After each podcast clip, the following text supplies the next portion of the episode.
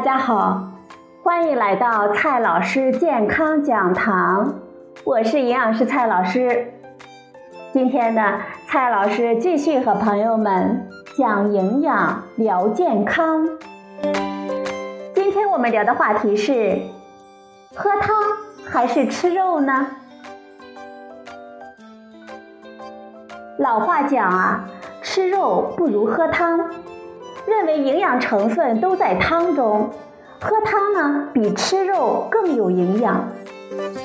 但是最近几年又有新的观点认为，无论鸡汤、肉汤还是鱼汤，汤的蛋白质的含量远不及原料本身，汤里所含有的营养少之又少。很多朋友呢是南方人，经常煲汤。无论是大人还是孩子，都喜欢喝汤。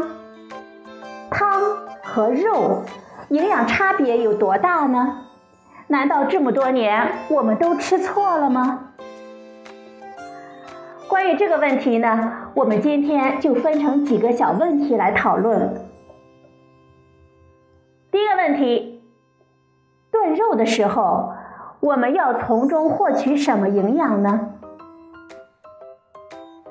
从现代科学的观点来看，肉为我们提供的营养成分主要是蛋白质、脂肪、维生素、钙等矿物质。肉类蛋白质的氨基酸组成与我们人体需求比较接近，消化率高，是优质的蛋白质的来源。铁、锌等矿物质是许多人容易缺乏的，肉中的含量比较多。而且也比较容易吸收。脂肪是热量丰富的营养成分，在古代缺衣少食的时候，也可以算是很有营养的成分。不过，对于我们多数的现代人，热量的摄入已经过多，过多的脂肪不仅贡献了大量的热量，而且还增加了心血管疾病的发生风险。所以。脂肪是营养指南中要求控制摄入的营养成分。不过，煲汤大补是一个传统的养生概念。在所谓的传统养生里，我们认为汤中有某些培本固元、增气生精的神奇成分。但是这些成分现代科学看不见也摸不着，用仪器呢也检测不到。只是因为古人说有，所以就有了。第二个问题，煲汤的过程中发生了什么变化呢？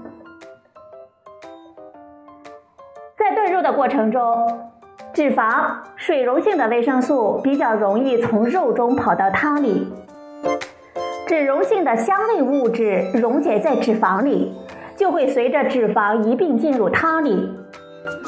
肉和骨头中有一些游离的氨基酸，在长时间高温炖煮的过程中，还会有一些蛋白质发生了水解，也就会释放出一些氨基酸。有一些氨基酸呢，就会产生鲜味，比如说谷氨酸，就是味精的化学成分。骨头和其他一些煲汤的食材，比如说蘑菇之类的，还会含有比较多的肌苷酸和鸟苷酸。在炖煮的过程中，它们呢也会跑到汤中，称为肌酐酸钠和鸟苷酸钠。这两种物质被称为成味核苷酸。虽然它们自己产生的鲜味有限，但是与谷氨酸钠发生协同作用，产生的鲜味呢就远远的大于它们各自产生的鲜味之和。此外，在长时间的加热中，一些游离的氨基酸还可能与汤中的糖发生反应，生成香味物质。这些来源不同的风味物质在一起，就为汤带来了浓郁的鲜味了。炖的时间越长，进入汤中的这些成分就越多，汤的滋味呢也就越鲜美。但是，这些风味物质跟营养呢并没有什么关系。虽然谷氨酸等氨基酸也是营养成分，但是它们的量并不大，所以对营养的贡献也就不值一提。它们进入汤中，并不意味着主要的营养物质也大量的进入了汤中。肉中的蛋白质种类比较多，在炖的过程中，只有小部分会溶解到汤里。把一块肉炖熟之后，我们进行了前后的称重，在去除了含水量的影响之后呢，我们发现减轻的重量其实非常的小。这也说明，包括蛋白质在内的绝大多数的营养成分还是保留在了肉中。而铁、锌等矿物质跟肉如影随形，进入汤中的同样也是非常少的。肉中的营养成分是一定的，在煲汤的过程中，并不能产生新的营养成分。肉中的维生素本来也不算多，经过长时间的炖煮，还会有相当一部分耐热性不高的维生素被破坏掉了。第三个问题，那浓浓的白汤里难道不是营养吗？对于煲汤来说，浓浓的白色才是成功的标志。汤之所以变成白色，就是因为其中有大量的微小颗粒，而这些微小颗粒把照射在它们身上的光线往四面八方散射，就使得汤呈现了白色。而这些小颗粒，多数情况下呢是脂肪颗粒。肉中的脂肪在加热中跑到汤里，在不停的沸腾翻滚中打散变小，表面上呢吸附了蛋白质，也就不会再融合到一起。煲汤的时间越长，汤里的脂肪含量呢就越多，这些小颗粒也就会越多，汤呢也就越白越浓。因为包裹脂肪并不需要很多的蛋白质，所以啊，即便是很白很浓的汤中，蛋白质的含量也还是很低的。还有许多朋友呢认为骨头中含有丰富的钙，可以通过长时间的炖煮，这些钙呢就会溶解到汤中，所以说啊，这些汤呢可以补钙。其实。骨头中的钙是以磷酸钙的形式存在的，几乎不溶于水。经过长时间的煲，汤中的钙还是少得可怜。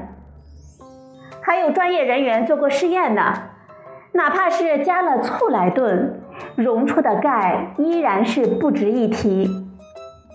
有时候我们会发现，有些炖了很久的骨头就会变得酥软。其实呢，也主要是其中的胶原蛋白溶解了，而不是钙溶解了。简而言之，白白的浓汤里脂肪很丰富，风味物质也很丰富，但是蛋白质和钙等营养成分是不值一提的。最后啊，我们来总结几句：长时间的炖煮煲汤。可以让汤中含有丰富的风味物质，从而获得美味的汤。但是，食物中的营养成分主要呢还是留在肉和煲汤的食材中。所以，对于炖肉和煲汤，可以这么总结一句：要美味就喝汤，要营养就吃肉。